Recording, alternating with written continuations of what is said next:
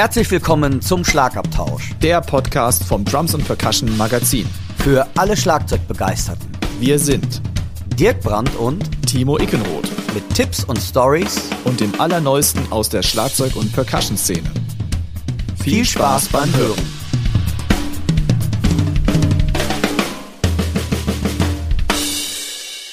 Hallo zusammen, herzlich willkommen beim Schlagabtausch.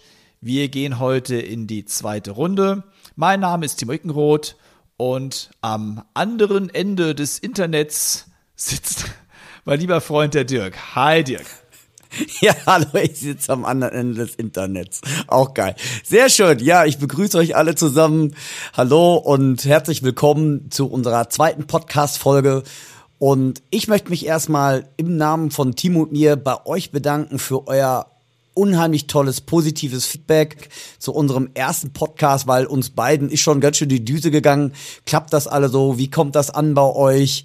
Und vielen, vielen Dank für euer tolles Feedback und ähm, für die zahlreichen Anregungen, aber auch Kritikpunkte. Wir versuchen das natürlich nach und nach ähm, alles abzuarbeiten. Und ich denke auch vom Podcast zu Podcast werden wir beide auch immer professioneller.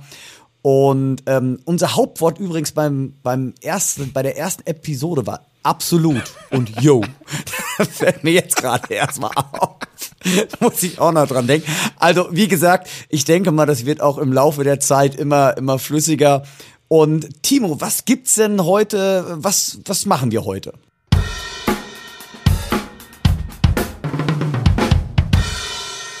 Was machen wir heute? Also erstmal absolut und tatsächlich musste ich aus meinem Wortschatz äh, streichen für eine ganz lange Zeit. Ja. Und das ist schon echt geil, was einem da so auffällt. Ähm, ja, was machen wir heute? Heute haben wir ein News-Teil. Wir sprechen über die deutsche Schlagzeugerin Raja Meissner. Wir haben ein paar Sachen aus der nationalen Tram-Szene. Wir werden leider, und da kommen wir nicht drüber rum in diesen Zeiten, Corona auch mal kurz thematisieren. Wir haben einen Equipment Talk, da geht es um die Swish Symbols. Das sind vielleicht Becken, die nicht jedermann so geläufig sind. Und wir haben eine neue Rubrik direkt ins Leben gerufen und zwar nennen wir das Drummerpedia und da geht es um den Reggaeton oder Reggaeton. Der Dirk wird äh, da einiges mehr noch auf dem Kasten haben als ich. Wir beantworten ja schon die ersten Hörerfragen und deswegen auch direkt der Appell und äh, auch mein Danke an euer Feedback. Ich war echt überwältigt. Mir geht jetzt immer noch die Düse. Ähm, auch vom ersten Mal noch durchgehend quasi. Und äh, finde ich äh, ganz großartig. Und also wenn ihr Fragen habt, dann schickt die uns entweder ja über Facebook, Instagram, wo auch immer man uns findet. Wir sind äh, quasi omnipräsent in den sozialen Medien. Oder natürlich direkt an die Drums und Percussion. Um, ja, dann haben wir noch unsere Empfehlung des Tages. Und das war's auch dann schon wieder. Was heißt, das war's schon wieder? Ich glaube, das ist eine ganze Menge, was wir uns da vorgenommen haben. Dann berichte doch mal, die Drums und Percussion hat ja eine ziemlich coole Aktion am Start über den sogenannten Drums und Percussion Premium Partner. Timo, was ist das genau? Ja, das ist richtig. Die Drums und Percussion hat eine neue Aktion initiiert, die nennt sich Drums und Percussion Premium Partner. Da kann man sich als Schlagzeuglehrerin oder Schlagzeuglehrer oder auch als Musikschule natürlich online auf drumsandpercussion.de registrieren und man bekommt dann eben diese Premium-Partnerschaft. Dann erscheint man auf der Homepage der Drums Percussion mit seinem Logo oder seinem Konterfei. Man erscheint außerdem im Printmagazin und man bekommt pro Ausgabe 10 Hefte nach Hause geschickt. Das heißt, das sind 60 Hefte pro Jahr. Das Ganze kostet dann für den Premium-Partner 165 Euro im Jahr, was natürlich erstmal Geld ist, aber wenn man bedenkt, dass man 260 Euro spart gegenüber dem Einzelkauf der Hefte, dann relativiert sich das ziemlich gut. Und außerdem hat man ja genau die Zielgruppe dann erfasst, die man auch erreichen möchte. Nennt sich Premium Partner, wie gesagt, alles weitere auf drumsundpercussion.de. Dann machen wir direkt mal weiter dem nächsten News. Und das ist leider eine nicht so erfreuliche Nachricht. In der ersten Episode haben wir über das Trump Weekend in Regensburg gesprochen. Das ist jetzt leider doch Corona-bedingt abgesagt worden, weil es einfach nicht so ja, stattfinden kann, wie die Veranstalter es gerne hätten. Ja, wir haben es ja beim letzten Mal schon ein bisschen befürchtet halt, ne? Ja, man muss ja heutzutage vorsichtig sein mit solchen Ankündigungen. Aber die Jungs und Mädels lassen sich da natürlich nicht unterkriegen und planen definitiv jetzt schon für 2022 das Drum Festival oder das Drum Weekend Regensburg und ich hoffe, das wird dann eine richtig, richtig super coole Aktion und vielleicht sind auch die Komparsen von diesem Jahr dann auch dort am Start. Und es war ein sehr interessantes Line-up, was die dort aufgefahren haben.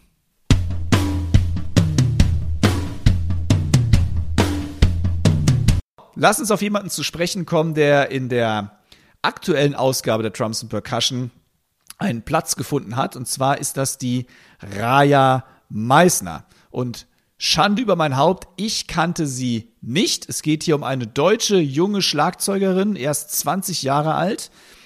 Und sie ist aber eine absolute Internetgröße. Ja, absolutes YouTube-Phänomen. Über 140.000 YouTube-Follower. 379.000 Instagram-Abonnenten. Also das ist eine echte, echte da Ansage. Ich von. Und anscheinend bin ich wirklich zu alt für den ganzen Käse, denn sie ist komplett an mir vorübergegangen.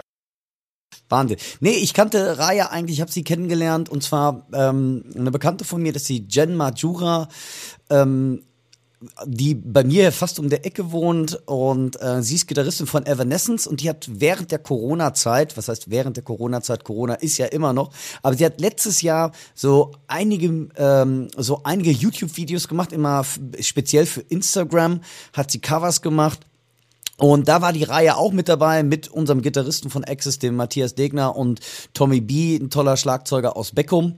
Und da habe ich sie zum ersten Mal kennengelernt und habe das dann auch mal recherchiert und dann bin ich auch umgefallen, als ich diese YouTube- und äh, Instagram-Zahlen gelesen habe. Das ist schon der Knaller. Also, wer sie nicht kennt, unbedingt mal auschecken und in der neuesten Ausgabe der Drums to Percussion ein tolles Interview von dem Julian, ne?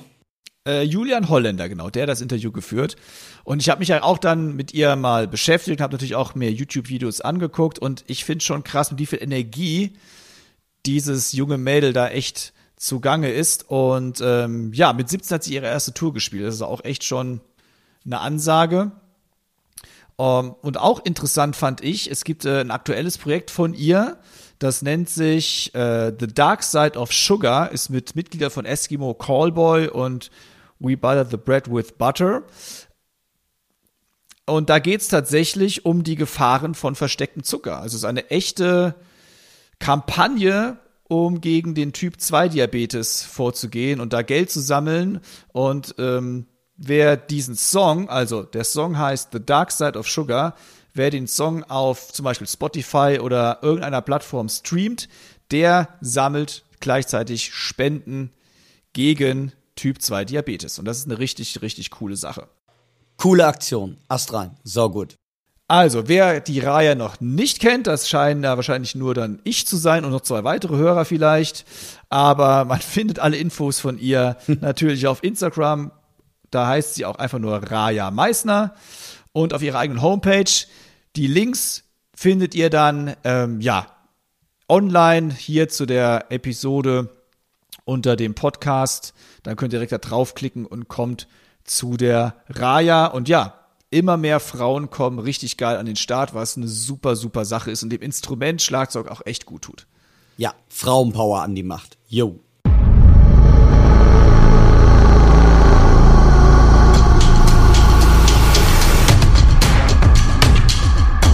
Dann stand auch noch äh, in der letzten Ausgabe oder in einer der letzten Ausgaben, ich weiß schon gar nicht mehr genau, ob das die letzte oder die vorletzte Ausgabe war, aber wir haben ein Jubiläum in Deutschland zu feiern. Und zwar gibt es eine, ja, wie soll man sagen, eine Trommlergruppe und die nennt sich Drum Connection und die gibt es jetzt schon seit 25 Jahren. Und Dirk, ich glaube, du kennst den Gründer ganz gut, den Max van der Rose. Was kannst du mir über die Drum Connection berichten?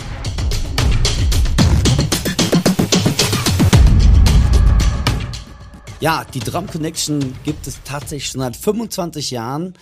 Und ähm, Max von der Rose ist quasi das Gründungsmitglied oder der Gründer der Drum Connection.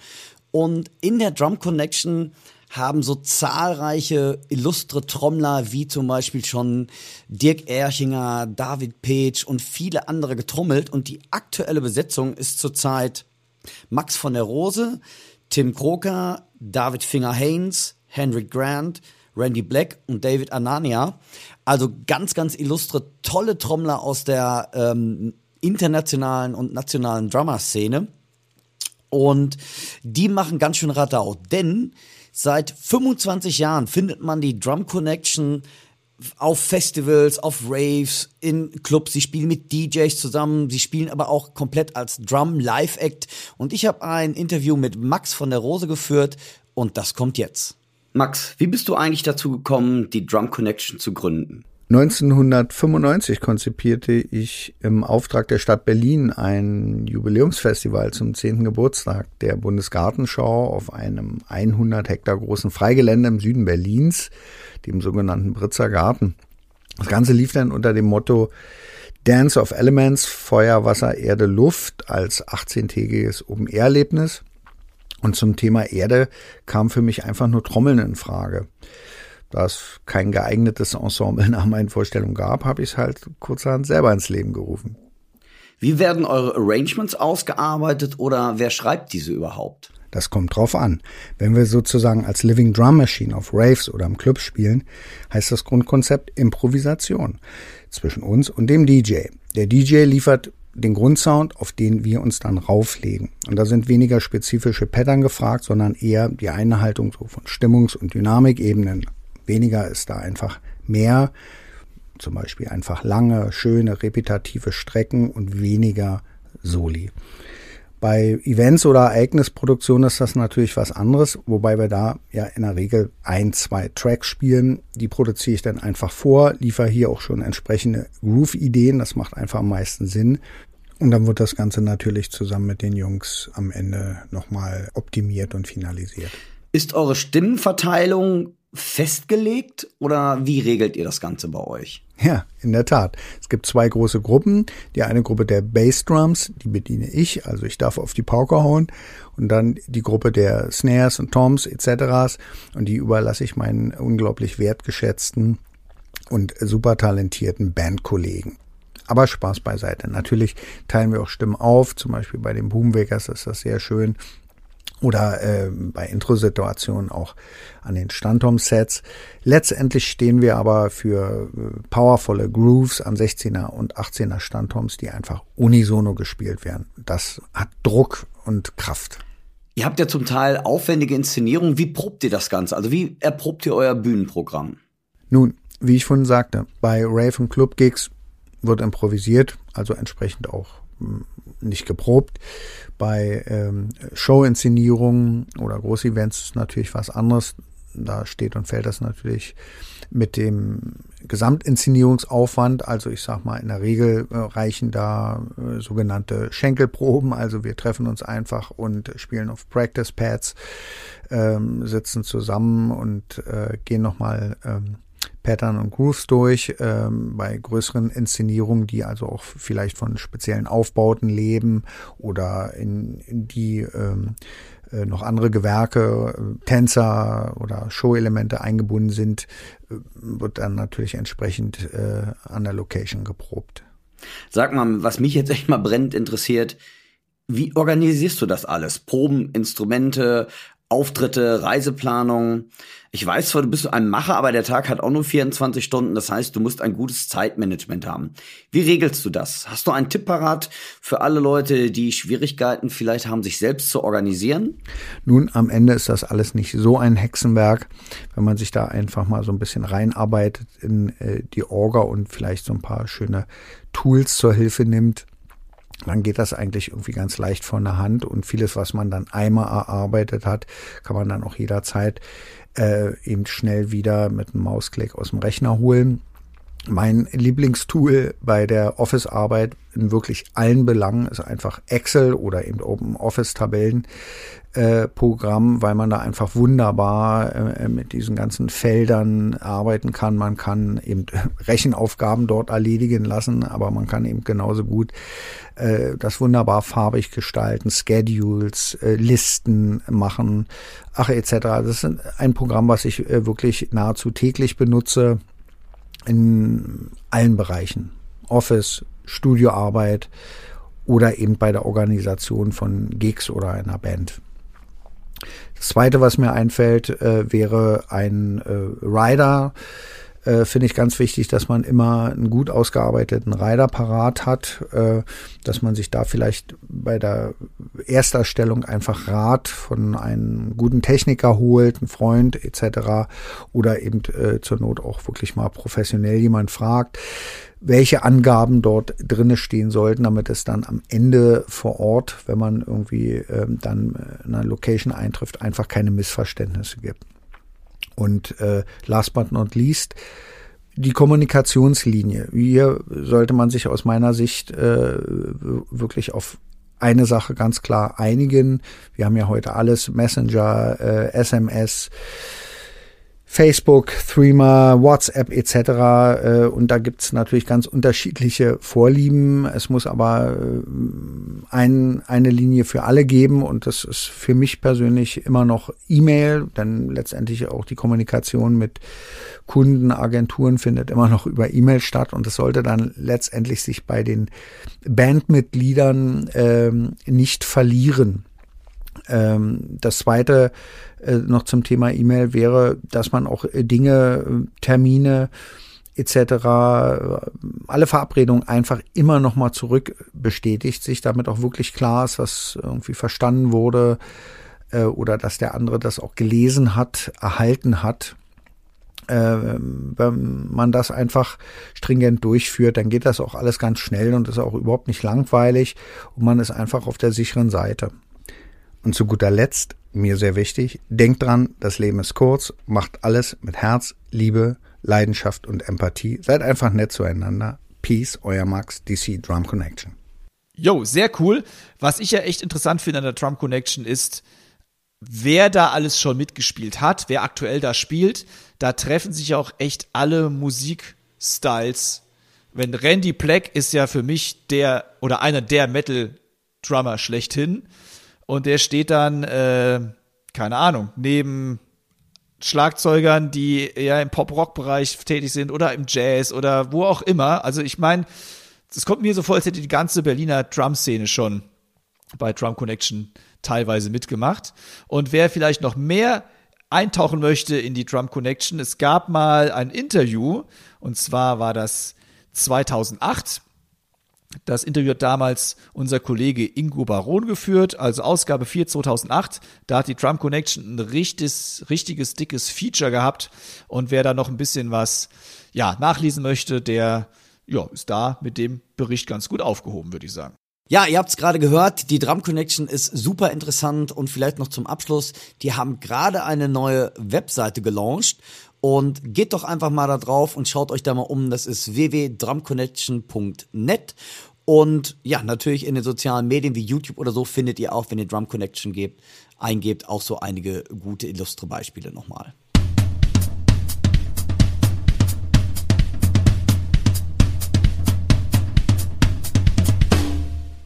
Timo, im neuen Offbeat-Magazin von ähm, Percussion Kreativ hast du erklärt, was überhaupt ein Swish Symbol ist. Und du hast einen Test durchgeführt mit verschiedenen Swish Symbols, was ein Wort. Und berichte doch mal ein bisschen darüber und was der Test dann so, ja, wie, wie fand das Ganze oder unter welchen Gesichtspunkten hast du die getestet? Worauf hast du geachtet? Also, ich, ich versuche auch mal das Wort Swish zu vermeiden. denn äh, die gibt's auch unter dem Namen äh, Pang Symbols. Stimmt. Und ist ganz interessant. Also es ist äh, ein Patent von der Firma Silchen aus dem Jahre 1940. Und es ist angeblich oder vermutlich in Zusammenarbeit mit G. Grouper entstanden, diese Idee, ein solches Becken zu kreieren. Denn dieses Becken würde ich sagen, ist eine Mischung aus einem Right-Symbol und einem China. Genau, aber es war eigentlich nie als China gedacht, sondern es war eigentlich wirklich ähm, als neuartiges, exotisches Right-Symbol doch gedacht, oder? Genau, nee, es sollte sogar einen bestimmten Zweck erfüllen. Also es gab ganz klare Vorgaben, das kann man in diesem Patent nachlesen, was Silchen eingereicht hat. Ähm, ja. Also es sollte ein hauchdünnes Becken sein, das sehr crashig ist, gleichzeitig schnell ansprechend und das sollte dann einen ausgehenden Basston haben. Und trotzdem sollten die Klänge beim Reitbeckenspiel sich überlagern.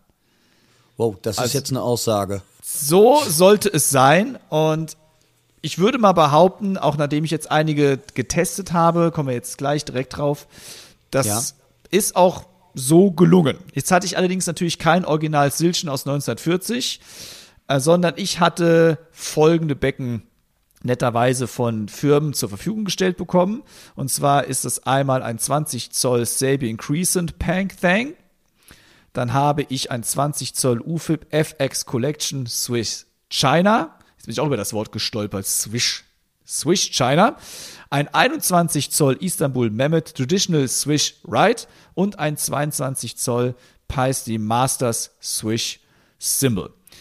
Das sind also die vier, die ich zum Testen hatte. Und ich wollte einfach wirklich mal unseren Hörern so mal darlegen, wie klingt denn eigentlich so ein Swish, weil viele können sich darüber dann nichts vorstellen, gehe ich stark von aus, weil es ist im Moment nicht eines der populärsten Becken. Also es hat keine Löcher, ähm, es ist nicht gestackt, sondern es ist halt wirklich oldschool, aber es klingt, finde ich, und ich finde auch jetzt äh, erst seit ein paar Jahren spiele ich so ein äh, Swish oder ein Pang Thang, aber ich finde, man kann das echt sehr, sehr gut einsetzen in den unterschiedlichsten Situationen, weil es einfach wirklich so eine Mischung aus Crash, China und man kann es auch noch wirklich als Ride benutzen. Also echt ein interessantes Ding. Aber lange Rede, kurzer Sinn. Wir hören uns einfach mal die vier Becken an. Äh, vielleicht nur kurz als Info. Das ist alles nicht großartig danach gemastert oder mit EQ versehen, sondern es ist wirklich fast roh belassen, die Aufnahme. Und aufgenommen habe ich das Ganze auch nur mit einem einzigen Overhead. Und zwar ist es ein Bayer Dynamic M160.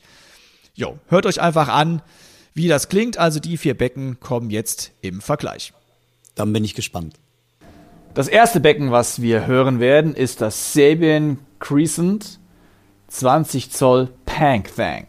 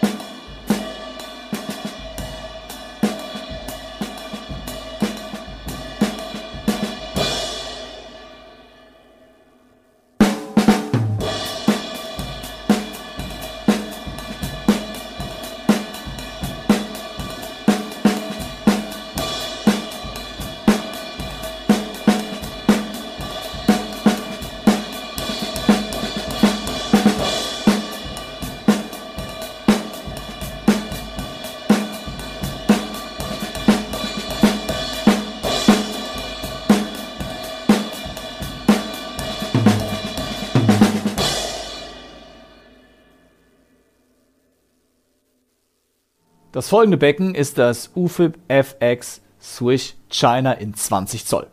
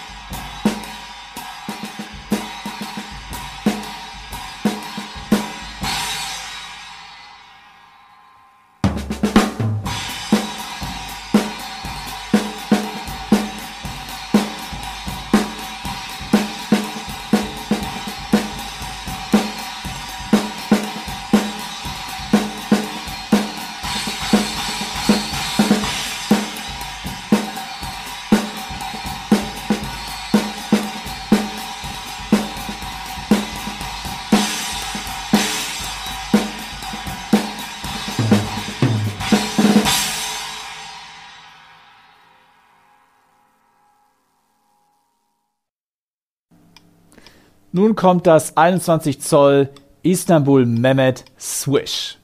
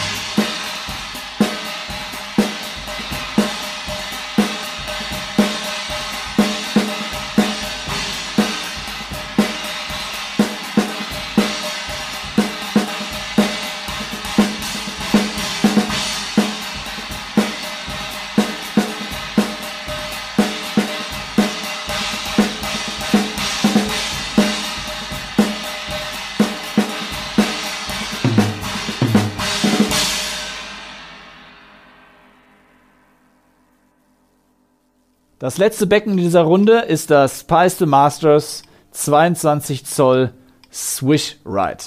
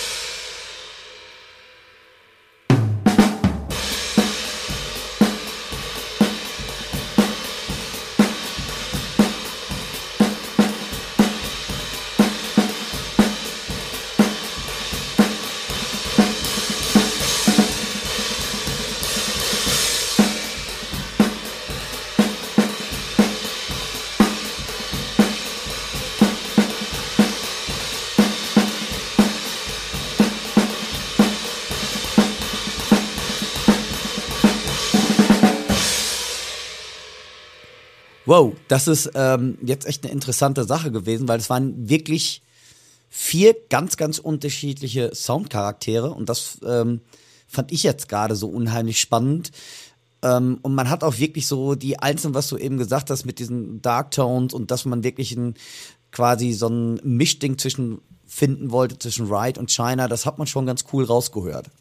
Ja, also ich finde auch, dass jedes seinen eigenen Charakter hatte. Das muss man wirklich sagen. Also die klingen alle komplett unterschiedlich, obwohl es Swish-Symbol draufsteht oder es sollen Swish-Symbols sein. Um, ja. Aber wirklich ganz, ganz interessant. Wer dann ähm, noch möchte, auf meinem YouTube-Kanal kann man sich auch das ganze Video angucken. Da kann man auch sehen, wie die Becken aussehen. Nochmal, vielleicht auch da nochmal drauf gucken, wer Bock hat. Ja. Und ansonsten lege ich jedem nahe, Mitglied bei Percussion kreativ zu werden, wo das Kalenderblatt, das ich schreibe, im Offbeat jedes Mal erscheint. Klasse. Vielleicht noch eine kurze Anmerkung für die jüngeren Zuhörer. Wer ist Gene Cooper? Gene Cooper ist so ein bisschen der Godfather des Jazz-Drumming. So könnte man sagen, der Urvater oder mit einer der bekanntesten ähm, Jazz-Trommler der Swing- und Big Band-Ära, mit dem viele Neuerungen ähm, gekommen sind, um das Schlagzeug mehr in den Fokus und in den Vordergrund zu bringen. Kann man das so sagen? Ja, ne?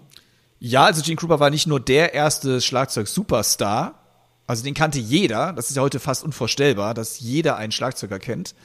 Ja. Ähm, außer er heißt Phil Collins vielleicht. Äh, aber der wird ja nicht hauptsächlich als Schlagzeuger wahrgenommen.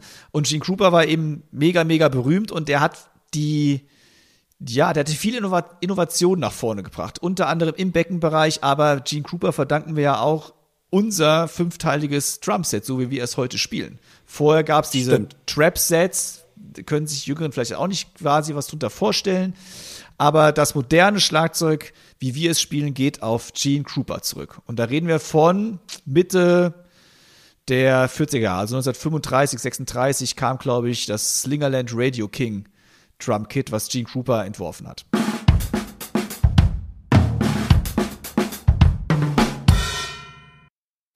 Dann kommen wir noch mal leider auf das leidige Thema Corona zurück.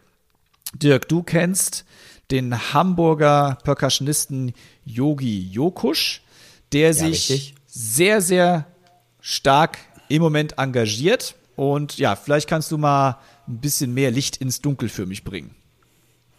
Jo, ja, Yogi Jokusch ist ähm, Percussionist und ist seit über 30 Jahren professionell in der Szene tätig. Ich habe Yogi kennengelernt auf einem Workshop ähm, im Hamburger Just Music damals. Und seitdem haben wir immer sporadisch Kontakt und bin eigentlich wieder komplett auf ihn aufmerksam geworden durch seine Instagram- und Facebook-Posts über Verdi. Und da habe ich einfach mal ein Telefoninterview mit ihm geführt, was ihr gleich hört. Und jetzt vielleicht noch einmal ganz kurz zum Hintergrund. Wer ist überhaupt Yogi Jokisch? Wie gesagt, Percussionist habe ich ja schon gesagt. Er ist seit 16 Jahren, oder er war besser gesagt 16 Jahre der Percussionist der Stage Entertainment Group und hat dort diverse Produktionen wie Dirty Dancing, Mamma Mia oder Tarzan gespielt. Und er ist jetzt muss man sich das mal vorstellen, er war zehn Jahre lang der Percussionist bei Tarzan und ist somit, glaube ich, ähm, ich habe das ein bisschen recherchiert, der dienstälteste ähm, Percussionspieler bei Tarzan mit zehn Jahren. Er war dort überall Principal. Principal bedeutet, er hat quasi die Haupt-Percussion-Stelle gehabt und hat aber sonst viel gespielt mit unter anderem Achim Reichel, Vicky Leandros, mit dem Schauspieler Jan, äh, Jan Fedder und war auch häufig am Deutschen Schauspielhaus tätig. Und ich habe mit ihm das Interview geführt und da hören wir jetzt mal rein, weil es ist ganz, ganz interessant, was er für uns Musiker und Solo-Selbstständige sagt. Hallo Yogi, ich sehe immer wieder Posts bei dir, sei es jetzt Facebook oder auch Instagram, wo du auf die Verdi aufmerksam machst. Aber was macht die Verdi für uns Musiker und Solo-Selbstständigen? Wie können wir uns das vorstellen? Verdi ist die größte ähm, Dienstleistungsgewerkschaft in Deutschland. Ähm, sie ist nicht nur für abhängig Beschäftigte da, sondern eben auch für Selbstständige und Selbstständige auch im Kulturbereich. Ähm, Verdi ist organisiert im Fachbereichen und ähm, die Kulturschaffenden, sowohl die Selbstständigen als auch die abhängig Beschäftigten, sind im Fachbereich 08 Kultur, Medien und Industrie organisiert. Verdi arbeitet schon äh, stark daran, ähm, die Situation speziell für die Solo-Selbstständigen zu verbessern. Das tut Verdi sowohl ähm, auf Bundesebene über den Bundesbezirk als auch auf Länderebene über die einzelnen Länderbezirke. Ähm, Verdi arbeitet ähm, zum Beispiel maßgeblich auch in Beiräten mit, wie zum Beispiel bei der GEMA, bei der GVL, in den Kulturräten, Musikräten, ähm, bei der KSK und versucht durch intensive Lobbyarbeit für uns die Situation zu verbessern. Einige Länderhilfen wären in Deutschland nie zustande gekommen, wenn Verdi sich nicht engagiert hätte. Zurzeit arbeitet Verdi zum Beispiel intensiv ähm, daran, ähm, die Problematik mit der KSK, dass man ähm, nur 450 Euro gegenwärtig ähm, aus nicht künstlerischer Tätigkeit ähm, erwirtschaften darf, zu attackieren. Ähm, Verdi hat das Jahr der Kulturschaffenden 21 ausgerufen das bundesweit. Es gibt viele, viele Aktionen. Es gibt auf Länderebene viel, viel Lobbyarbeit mit den ähm, Kultursenatoren beziehungsweise Kulturministerien. Ähm, es gibt viele, viele, viele Sachen, die man jetzt in der Kürze der Zeit nicht aufzählen kann. Und Verdi wird durch den Mitgliederwillen bestimmt. Das heißt, Mitgliedschaft ist unbedingt erforderlich, um unseren Anteil ähm, in, in der Willensbildung bei Verdi zu verstärken. Ähm, Verdi ist die größte Interessenvertretung für Selbstständige in Europa und gleichzeitig ähm, stellt sie auch im Kulturbereich eine ganz, ganz große Kraft dar. Mit insgesamt zwei, über zwei Millionen Mitgliedern wird sie von der Bundesregierung sehr ernst genommen. Wie bist du zu Verdi gekommen und was ist deine Aufgabe bei der Verdi? Oder warum engagierst du dich so sehr dafür? Ähm, ich bin in Verdi organisiert seit äh, 2005, also schon relativ lange. Ähm, ich habe irgendwann erkannt, ähm, da war ich noch abhängig Beschäftigter, dass wir eine Interessenvertretung brauchen und habe mich am Anfang der Pandemie äh, an meine guten Kontakte bei Verdi erinnert und habe mich bei meiner Fachbereichsleiterin in Bezirk Hamburg gemeldet. Und so ist es zu diesem Projekt gekommen, was zum Inhalt hat, ähm, Solo-Selbstständigen im Kulturbereich äh, Verdi als äh, Interessenvertretung bekannt zu machen und auch nahezulegen. Und äh, gleichzeitig ich persönlich glaube ganz fest daran, dass wir einen starken Interessenverband brauchen, der von den Ländern und auch vom Bund ernst genommen wird. Verdi ist, wie gesagt, schon die größte Interessenvertretung von Selbstständigen in Europa überhaupt. Ähm, sie hat insgesamt zwei Millionen Mitglieder. Ähm, davon sind circa 30.000 nur Selbstständige, was eine Menge über den Organisationsgrad aussagt. Und genau da setzt mein Projekt an, ähm, das bekannt zu machen bei meinen Kolleginnen und Kollegen und dafür zu sorgen, dass wir durch den Organisationsgrad bei Verdi die Möglichkeit haben, uns ähm, mehr Gehör zu verschaffen bei bei, den, bei den Regierungen und dass sich für uns insgesamt die Situation verbessert und auch die Wahrnehmung innerhalb von Verdi natürlich für unsere Probleme sich steigert. Und ähm, genau das kann man bei Verdi nur über Organisation erreichen. Insofern ist eine Mitgliedschaft genau das, ähm, was ich anstrebe zu erreichen bei vielen, vielen Kolleginnen und Kollegen und dadurch quasi unsere Position innerhalb von Verdi, aber auch außerhalb gegenüber denjenigen, gegen denen äh, unsere Interessen vertreten werden sollen, einfach zu stärken. Was würdest du dir von uns Musiker, Solo-Selbstständigen wünschen im Zusammenhang mit Verdi? Was würde ich mir wünschen? Ich würde mich ähm, sehr, sehr dafür stark machen wollen, dass viele, viele Kolleginnen und Kollegen begreifen, dass ähm, allein das Beschweren und das Fordern ähm, als Einzelperson, also als Einzelkämpfer zu nichts führen wird, dass die Erkenntnis wächst, dass wir einen starken Verband brauchen und mit einer Stimme sprechen und ähm, und das einfach dazu führt, dass unsere Interessen gebündelt vertreten werden können.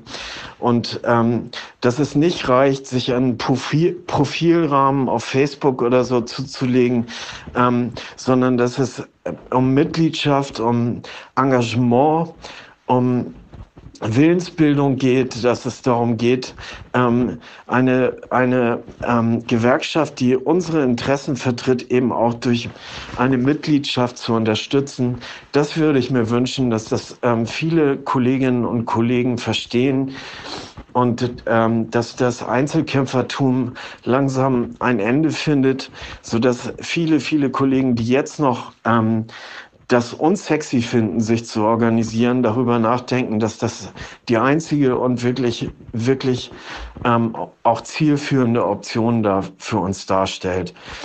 Ähm, ein zweiter Wunsch ist, dass sich möglichst viele Kolleginnen und Kollegen beim Jahr der Kulturschaffenden von Verdi engagieren.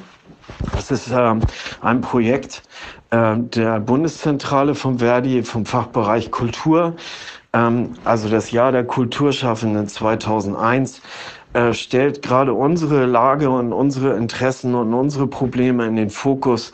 Und da würde ich mir wünschen, dass sich viele, viele Kolleginnen und Kollegen engagieren und dass einfach viele verstehen, dass man ohne Interessenvertretung, so wie das in vielen, vielen anderen Bereichen in Deutschland der Fall ist, einfach nichts erreichen kann und langfristig ignoriert wird.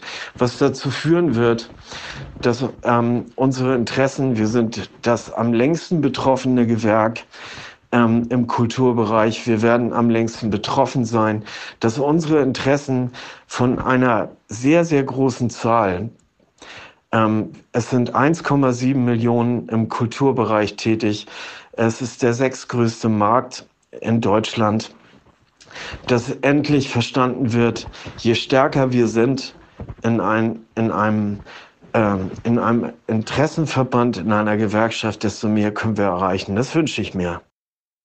Ja, echt eine spannende Sache und ja, gerade in der heutigen Zeit umso wichtiger, dass wir ja uns gemeinsam ein Sprachrohr suchen, beziehungsweise dass wir gemeinsam agieren als selbstständige Künstler, als, ja, dieses Wort gab es ja vorher auch gar nicht, als Solo-Selbstständige.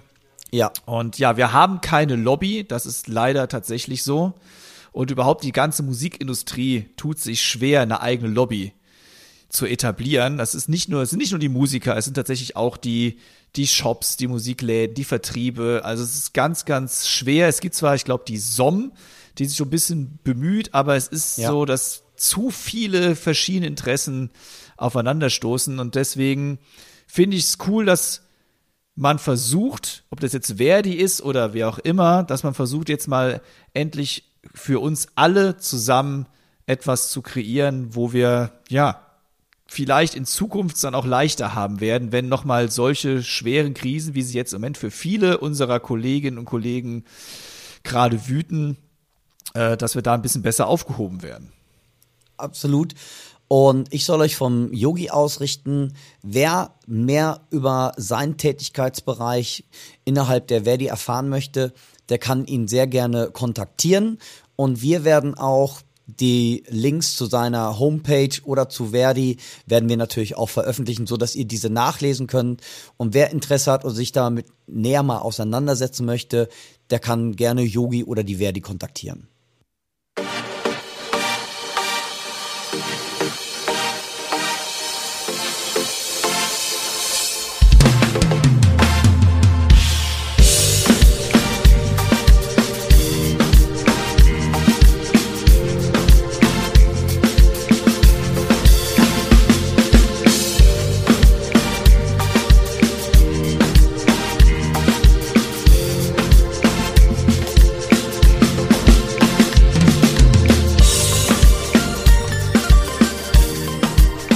Lass uns mal zu unserer neuen Rubrik kommen, unser Drummerpedia. Das war deine Idee, Dirk. Ja. Und äh, ja, dein erster Vorschlag war auch dann der Reggaeton, Ruggaton, whatever. also erklär uns alle auf, was ist das, was soll das und wo soll es hin? Also mit Drummerpedia, darunter verstehe ich, dass wir beide in den nächsten Episoden unseres Podcasts ähm, immer mal wieder Stilrichtungen vorstellen, historische Sachen, wo du ja gerade Spezialist drin bist. Da zum Beispiel käme demnächst vielleicht mal Trap. Was ist ein Trap Drumset? Da bist du ja eigentlich der absolute Experte so langsam da drin. Ähm, dass wir also verschiedene Sachen einfach fragen, hinterfragen und diese vorstellen oder auch neue Stilrichtungen. Was ist das überhaupt? So, und da bin ich, das ist ganz interessant vom Reggaeton. Und zwar, ähm, wir kennen das ja alle im Moment im Online-Unterricht. Was macht man mit den Schülern? Und da kam etwas ganz Interessantes. Da habe ich von einem zwölfjährigen Schüler, als ich die kleine Warm-ups gemacht, wir haben ähm, so ein paar Grooves am Schlagzeug gespielt. Worauf hättest du noch Lust? Und dann sagte er auf einmal, ich möchte gerne den Dönerbeat spielen. Ich so, du willst was machen? Ja, den, den, den Dönerbeat. Ich sag, was ist denn Dönerbeat? Ich sag, jetzt, das ist doch nicht böse gemeint oder so. Ich sag, Dönerbeat, ja. Immer, immer wenn ich zu unserem Türken gehe, dann, äh, ähm, dann äh, läuft eine ganz bestimmte Musik. Jetzt dachte ich natürlich an türkische Musik und ich dachte, ob er mir das vor singen könnte, dann kam so, ich sag, äh, okay. Und dann fiel mir ein, stimmt, wenn ich manchmal an der Ampel stehe, im Sommer besonders, und zwar eigentlich schon sehr alt, hört man manchmal neben mir, wenn der Wagen auch läuft, und dann fiel mir ein, ein Moment, der meint den Reggaeton. Und zwar, das Interessante ist, ich weiß gar nicht wann, ich habe irgendwann mal glaube ich, auch schon vor etlichen Jahren darüber geschrieben. Und der Reggaeton ist nach wie vor vom Beat her immer noch so ein typisches Sommerfeeling, so ein Sommergroove. Und einfach mal ein bisschen geschichtlich. Der Reggaeton ist eigentlich eine Mischung aus verschiedenen Musikrichtungen, wie zum Beispiel dem Reggae, dem Dancehall, dem Hip-Hop, lateinamerikanischen Musikrichtungen, wie ich zum Beispiel Soca drin, aber auch der Dance-Musik, also ist besonders der House-Musik. Und das ist eine Verschmelzung dieser verschiedensten Musikstile. Und das Interessante ist, ist sehr häufig eigentlich in den Ursprüngen natürlich mit spanischen ähm, Hip-Hop oder auch Toasting Sachen versehen worden. Jetzt was ist Toasting? Toasting ist eine Art von Rap-Gesang auch. Und es haben im Laufe der Zeit fanden immer mehr Vermischungen von verschiedensten Musikrichtungen, die ich ja gerade genannt habe, fanden statt und äh, daraus hat sich dieser Beat kreiert. Und das Interessante ist, der wurde von ganz, ganz vielen Musikern in ganz vielen Musikrichtungen übernommen. Das heißt, du hörst ihn heute in den Schlager, äh, in Schlagersongs hörst du ihn, du hörst ihn bei Hip-Hop-Artists, du hörst ihn in verschiedenen Geschwindigkeiten und der, die Hauptgeschwindigkeit vom Tempo ist eigentlich 86 bis 96 Beats per Minute. Und das Tolle daran, und das fand ich auch cool mit meinem kleinen äh, ähm, Schüler, der sagte, ähm, äh, kann ich das spielen? Und das Schöne daran ist, ähm, es ist eigentlich eine Viertel-Bassdrum mit einer Hi-Hat, die ebenfalls auf Vierteln gespielt wird. Und dann ist eigentlich die, sind eigentlich, das Ungewöhnliche daran ist es keine Snare auf zwei und vier, sondern es ist eine Snare auf der Sechzehntel vor der zwei, also eins und de zwei und de drei und de vier und de eins und de zwei und drei und de vier und de. Und das hat mich so angefixt, dass ich das so interessant fand. Und ich habe für euch, für die Drums und Percussion Leser und ähm, für, für ähm, euch Zuhörer, ich habe zwei Playalongs gebastelt damit ihr das Ganze selber ausprobieren könnt. Und besonders für euch Schlagzeuger, ich fand das so cool, weil die kurzen, die können vielleicht die Noten noch nicht unbedingt zählen, aber die kriegen das schon weil die das halt natürlich so häufig im Radio irgendwo gehört haben. Und ähm, das Interessante ist von Missy Elliott zu Ivy Queen zu den alten Roots. Und von daher habe ich euch jetzt mal hier mehrere Beispiele aufgenommen. Und wer Lust hat, kann uns beiden ja mal ähm, eine getrommelte Version davon auch schicken. Beispiel Nummer eins.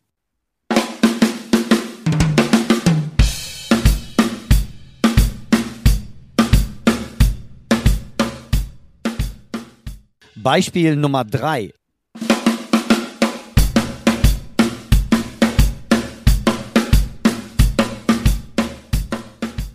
Beispiel Nummer vier.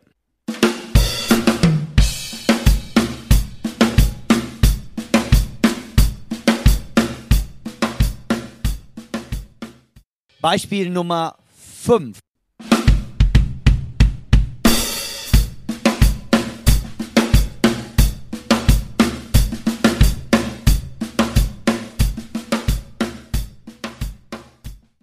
Groove Nummer 13 und das ist eigentlich mein Lieblingsgroove.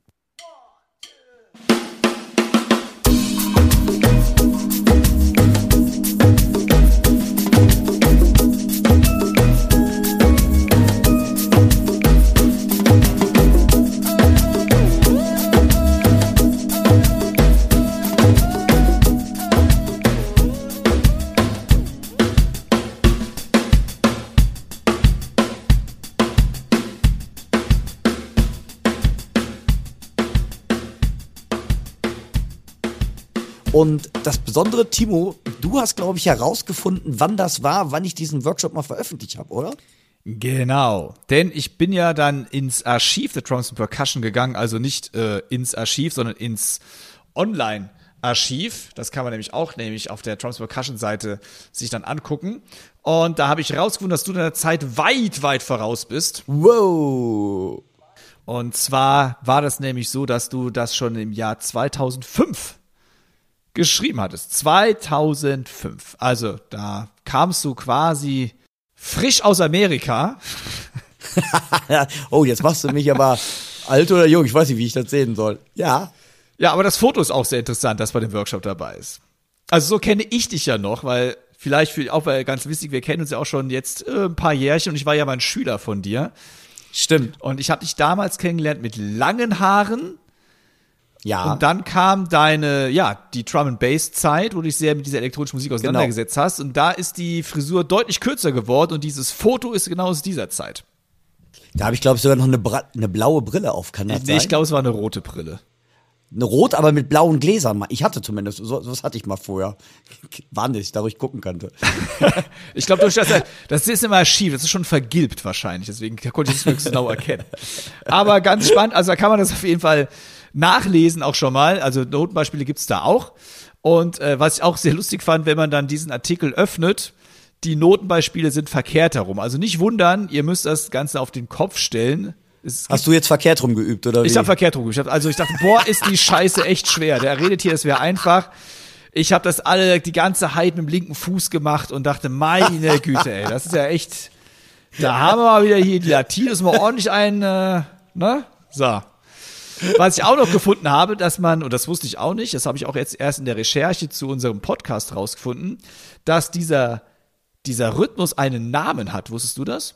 Dieses Boom, Äh. da, um, da, boom, da, um, da. Das Ding hat einen Namen. ich weiß so, der wurde mal als Bow bezeichnet. Genau, aus der Dembo, Okay. der Dembo-Rhythmus aus einem Song von Shabba Ranks. genau. Ja, das, Hammer.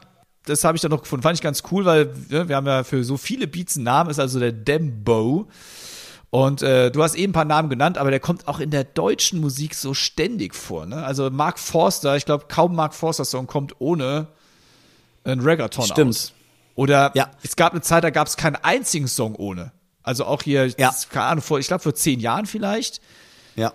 Hier Shakira, Waka Waka oder die ganzen Pop-Songs von, ja, du hast ja eigentlich schon alle genannt. Hier, äh, ich weiß schon gar nicht, wie, sie, wie die ganzen Sternchen da heißen, Ja, aber ja. jeder Soul, Black, irgendwas Song war da, war ein Ruggathon drin.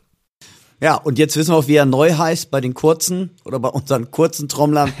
Dönerbeat. Also das ist nochmal ganz wichtig, das ist nicht bös gemeint. Ich fand das nur so klasse, weil ich wusste überhaupt nicht, was meint er denn. Ja, können wir nicht mal den Dönerbeat machen? Gacken. Checkt das Ganze mal aus, das macht unheimlich Spaß zu spielen. Und wenn ihr Schlagzeuglehrer seid, gebt das doch mal euren Schülern, weil das hat unheimlich Bock gemacht, das mit denen zu machen. Gerade via online, weil ähm, klar, wie, wie soll man die Schüler motivieren? Das kennt ihr, glaube ich, alle. Jeder Schlagzeuglehrer weiß das, wie schwierig das manchmal ist, seine Schüler zum Üben, zum Mitmachen zu bewegen. Und der äh, Reggaeton hat mir echt ähm, so ein paar Türen wieder mal geöffnet.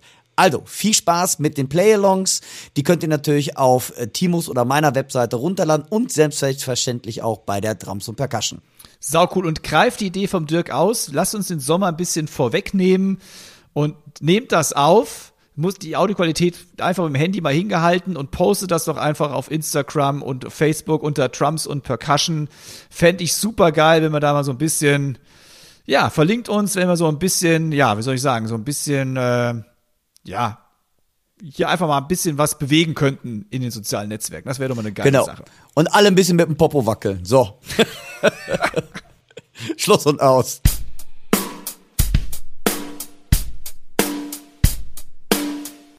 So, unser Podcast kommt ja ganz gut an. Haben wir, wir haben schon einige Hörer. Äh, ich glaube, es sind auf jeden Fall mehr als fünf.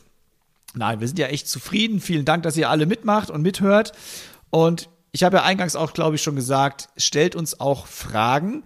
Und einer unserer Hörer, der hat mir auch eine Frage gestellt, weil wir ähm, ja immer wieder auch ich weiß es gar nicht mehr genau, haben wir von Workshops und sowas gesprochen in der ersten Ausgabe, ich bin mir gar nicht ganz sicher, aber er liest immer wieder und hört immer wieder von den Begriffen Workshop, Clinic, Masterclass und er ist sich einfach unsicher, was soll das eigentlich bedeuten? Ist das alles das Gleiche? Gibt es da Unterschiede? Und ja, Dirk und ich, wir diskutieren das jetzt mal ein bisschen aus, denn ich glaube, jeder von uns hat da auch eine andere ja, Ansicht. Und die Frage kam übrigens von dem Thorsten Kattepool. Ja, Workshop. To- Thorsten, da hast du uns eine ganz schöne Frage, aber wirklich gegeben. Ähm, weil ich glaube, das ist sehr, sehr schwierig zu beantworten. Ich glaube, wie Timo es auch schon gesagt hat, ähm, es gibt so ein paar marginale Unterschiede, aber vieles wird von vielen, glaube ich, auch einfach als ein und dasselbe bezeichnet. Ich fange mal einfach an, Timo. Für mich ist ein Workshop ein eine eine äh, eine Drama-Veranstaltung, wo ich auch wirklich selber mittrommel. Das heißt, es wird wirklich Workshop bedeutet für mich arbeiten. Das heißt, ich arbeite an diesem Tag auch etwas aus oder arbeite mit etwas. Das ist für mich ein Workshop. Das wäre die Definition für mich eines Workshops. Und zwar Teilnehmerzahl ist jetzt auch etwas größer gehalten. Das heißt, es wird nicht komplett ins Detail gegangen, aber es wird was vermittelt. Timo, wie siehst du das? Ja, das sehe ich genauso. Also Workshop heißt auch für mich, es muss ja irgendwas zum Arbeiten sein, jetzt mal ganz plump gesagt, also als zum Mitmachen. Es muss irgendwie was mitgemacht werden. Und genau. auch von der Gruppengröße würde ich sagen, ja, eine mittlere Gruppengröße, wie auch immer man das einschränken will, ich habe keine Ahnung, bis maximal 20, 25, ich weiß es hätte nicht. Hätte ich auch gesagt. Ja, hätte ich ähm, auch gesagt. Für mich auch, wie gesagt, aktives Mitmachen ist ganz stark da dann äh, im Vordergrund. Wobei ich dann sagen muss, und dann setze ich das ab zu einer Masterclass, ich kriege nicht unbedingt zwingend ein Feedback von dem Workshop-Dozenten. Sondern zum Beispiel der Workshop-Dozent zeigt was am Set, auf einem Pad, was auch immer. Es gibt Handouts. Man kann auf ja. seinem Pad mitmachen, aber der Dozent geht nicht rum und sagt dann hier, da muss man so. so das wäre für mich jetzt der Unterschied zu einer Masterclass. Genau, weil bei einer, bei einem Workshop ist einfach, wenn der Dozent mit jedem Einzelnen sich auseinanderzusetzen wird, bei 25 Leuten, no way. Das wird nicht funktionieren. Und das sehe ich genauso. Eine Masterclass ist kleiner gehalten bis nach meiner Meinung maximal zehn Teilnehmern. Mehr sollten es nach meiner Meinung nicht sein. Und ich arbeite oder der Dozent arbeitet wirklich mit den Schülern. Das heißt, es werden auch natürlich Handouts ausgeteilt oder Übungen, aber die werden zusammen gemacht und man erhält aber direktes Feedback von dem Dozenten. Das heißt, der Dozent kann einen wirklich ein bisschen auf die Finger schauen, weil die Gruppe einfach kleiner ist. Das ist meine Meinung dazu. Ja, Masterclass würde ich auch sagen, hat einen persönlichen Betreuungscharakter. Also betreutes Trommeln, wo Betreut, wir Betreutes Trommeln, genau. Da wären wir wieder beim Thema. Genau. Und vielleicht auch, vielleicht kann man auch sagen, dass ein Workshop zeitlich begrenzter ist als eine Masterclass? Absolut. Ja. Oh, da haben wir es wieder. Absolut. Ja, ich, Warte, ich denke auch. 50 Cent ins Absolutschweinchen. Genau. Ähm, ich denke mal, also Workshop würde ich sagen, so Pi mal Daumen eine bis zwei Stunden. Ja. Wobei eine Masterclass, äh, eine, eine Masterclass, mein Gott, wobei sich eine Masterclass wirklich ähm, über mehrere Stunden bis zu einem Tag erstrecken kann. Zum Beispiel meinetwegen drei Stunden vormittags, dann ist eine Pause, dann nochmal drei Stunden nachmittags. Kann aber auch anders begrenzt sein, indem man sagt, nur drei Stunden. Aber der Rahmen ist auf jeden Fall länger gesteckt als ein normaler Workshop. Ja, also da bin ich absolut bei dir. Und dann kommen wir zu dem ganz verwirrenden Begriff Klinik. Also ich jo. konnte ehrlich gesagt noch nie wirklich was mit diesem Begriff anfangen. Und das finde ich auch oft, eine Klinik wird oft mit einem Workshop gleichgesetzt. Und das sehe ich Richtig. zum Beispiel überhaupt nicht. Eine Klinik ist jetzt für mich, und ich habe es versucht, jetzt über die letzten Jahre für mich so ein bisschen rauszufiltern, eine Klinik ist für mich etwas, wo jemand da vorne sitzt oder steht oder was auch immer, und es geht nur um ihn. Genau, der, entertain der entertaint. Stimmt. Das heißt, der er, entertaint uns. Es ist eine Performance. Genau. Die kann so lehrreich sein natürlich, muss sie aber nicht. Richtig. Wobei ich beim Workshop definitiv was lernen möchte. Bei der Klinik genau. lasse ich mich eher ein bisschen viel, berieseln, ist vielleicht auch falsch, aber dann, ich mache nicht aktiv mit, das ist für mich schon mal ganz klar. Und es kann sehr viel mehr von dem da vorne gespielt werden als erklärt. Ja. Der kann von mir aus aus seinen Anekdoten loswerden, aus seinem bewegten Leben. Ähm, wo, was ich natürlich auch cool finde. Das ist eher eine, ach, wie soll man sagen, eine Unterhaltungsshow oder eine Art sogar Konzert aber nichts Vergleichbares mit einem Workshop oder einer, oder einer Masterclass. Richtig. Richtig. Ähm, ich, de ich denke mal auch, ähm, wo man auch so ein bisschen manchmal drüber stolpert, über Produktworkshops. Was ich für Roland jahrelang gemacht habe oder jetzt auch für Pearl. Das heißt, da steht das Produkt in den Vordergrund und ich erkläre das Produkt. Und da werden aber gleichzeitig so Sachen anhand der Bedienung, wie bediene ich dieses Produkt, erläutert und erklärt, damit man zum Beispiel, wenn man Interesse hat, sich, sich mit dem Produkt näher auseinanderzusetzen oder das Produkt zu erwerben, auch direkt schon quasi so einen Einstieg da drin hat, wie ich mit dem Produkt arbeiten kann. Wobei ich auch immer versuche, bei Workshops auch ein bisschen was Lehrreiches, noch ein Konzept mit auf den Weg zu gehen, weil ich denke einfach, dass es ganz interessant ist, ähm, einfach, man, man nimmt einfach was anderes mit nach Hause und ich glaube, die Aufmerksamkeitsspanne ist auch einfach höher, nach meiner Meinung. Ja, also ich finde es immer cool, wenn die Leute was mit nach Hause nehmen können. Ja. Ne? Und ich finde auch bei elektronischen Geräten, jetzt bei E-Schlagzeugen oder was da sonst noch so alles an Elektronik in unserer Sparte rumschwirrt, ja. dass da ist der Name Workshop, finde ich, wieder gerechtfertigt, auch wenn man nicht aktiv mitmacht, weil ich lerne direkt etwas über dieses Gerät. Richtig. Und kann es auch nachvollziehen, hoffentlich. Hoffentlich, genau. Hoffentlich kann ich das selbst nachvollziehen, was man dann erklärt. Genau. So.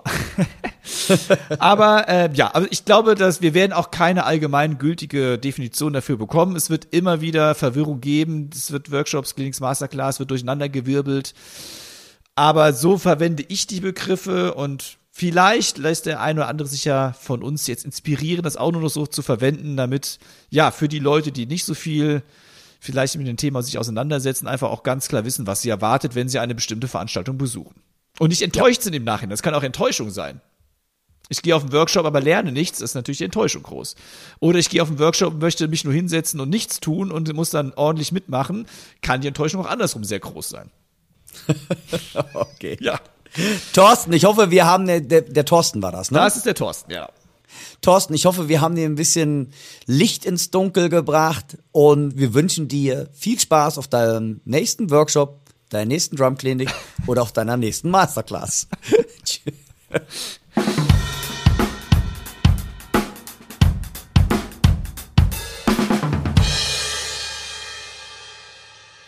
Die Zeit ist schon wieder sehr fortgeschritten.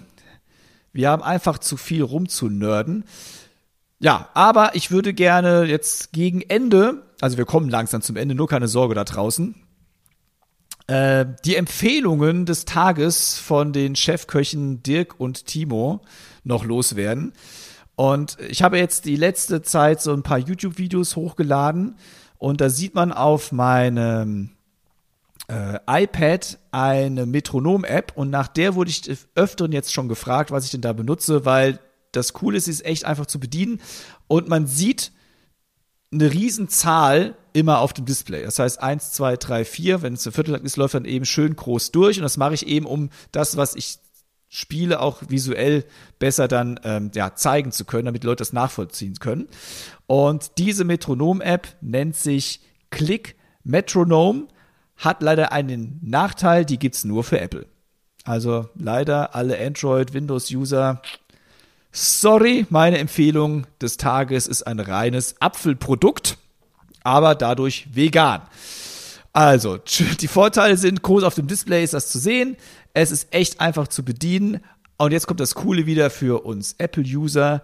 Es ist kostenfrei und der Oberhammer, es ist ohne Werbung. Das hat man auch nicht mehr allzu oft. Keine In-App-Käufe, keine versteckten Abos, sondern diese Metronom-App empfehle ich daher. Klick Metronome, der App zum Download in der Linkliste. Was ist denn deine Empfehlung des Tages? Hast du eine? Ja, ich habe eine Empfehlung und zwar viele Leute fragen mich ja immer, ähm, wenn ich diese ganzen Playlongs für die Drums und Percussion mache, weil ich kann ja nicht äh, 30 äh, Playlongs in verschiedenen Tempi herausgeben. Und da kommt sehr häufig die Frage, wie kriege ich denn den Song langsamer oder wenn ich ihn langsam aufgenommen habe, wie kann ich den schneller üben?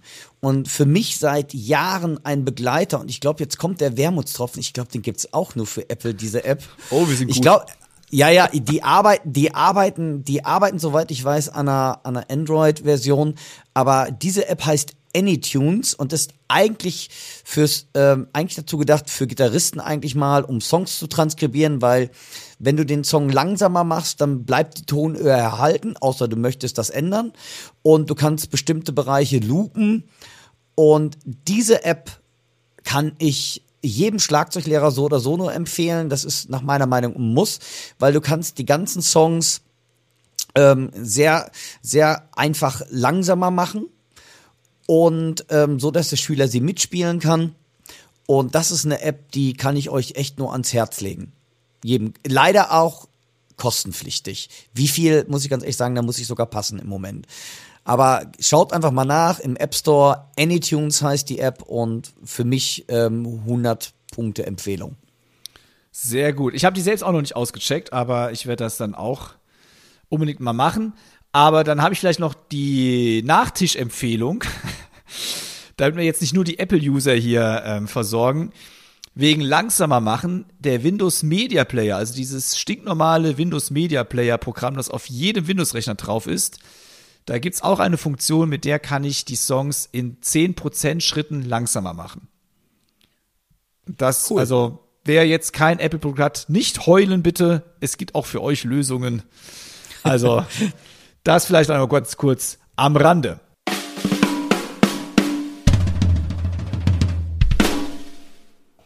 Jo! Okidoki. Ja, cool. Timo, wir sind schon wieder am Ende, ne? Ja, bevor es jetzt äh, ans Ende geht und wir zu unserer großen, äh, ja, wie soll man sagen, zu unserem großen Auszug kommen.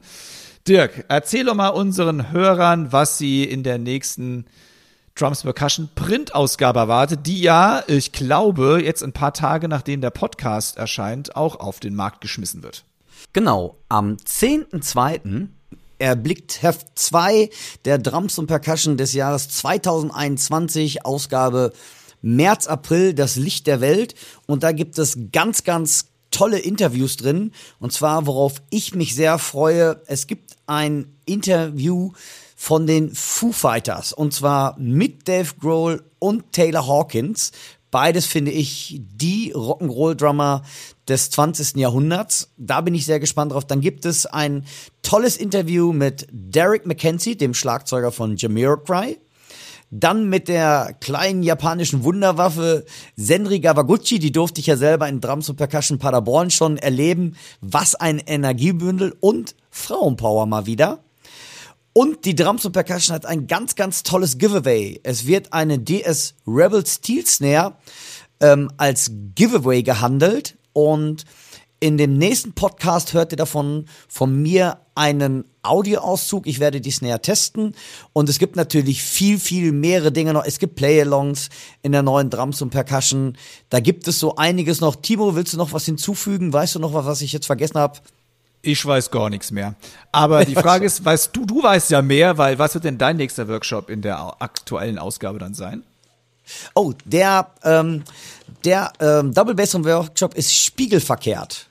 Spiegelverkehrt bedeutet quasi, ich habe einen, eine rhythmische Figur, die aber vom, also die rhythmische Figur ist ein Takt, aber die dreht sich komplett, der Fußtakt dreht sich komplett in dem zweiten Takt. Also es ist die gleiche rhythmische Figur, aber er dreht sich im zweiten Takt und das hat mich Schweißperlen also für mich als Spätberufener Schweißperlen auf die Stirn gekostet. Und dazu habe ich, äh, finde ich, eigentlich ganz coole Gitarren-Play-Alongs gemacht, wo ihr das Ganze mit üben kommt. Also seid gespannt. Sehr gut. Hast du Gitarre gespielt? Lieber nicht, das wird keiner hören. also ich war auch gerade schon wieder äh, rein geistig bei dem Thema raus. Ne? Also so viel zu dem Thema. So. Also ja, dann, wir haben es geschafft. Das war die zweite Episode. Genau. Dirk, danke fürs Zuhören. Die Zeit verging wie im Fluge. Wenn ich jetzt auf die Zeit hier in meine oh, in meinen oh, Recorder ja. schaue, dann denke ich, uiuiuiui. Aber ähm, ja, mir hat's Spaß gemacht. War sehr, sehr cool. Super, vielen, vielen Dank. Und ja, wenn ihr, wie gesagt, Fragen habt, Anregungen, Lob, Kritik, egal was ihr loswerden wollt, schreibt es entweder an die Trumps and Percussion oder einfach an uns direkt. Wie gesagt, über die sozialen Netzwerke sind wir fast überall zu erreichen. Ich hoffe, es hat euch Spaß gemacht beim Zuhören. Egal, wo ihr seid da draußen, bleibt gesund, bleibt munter, bleibt positiv. Und ich freue mich schon, wenn wir uns in zwei Wochen, ja, wieder zu hören bekommen. Dirk, ich danke dir vielmals. Danke Timo dir und danke euch fürs Zuhören. Ist wie immer ein mega Spaß.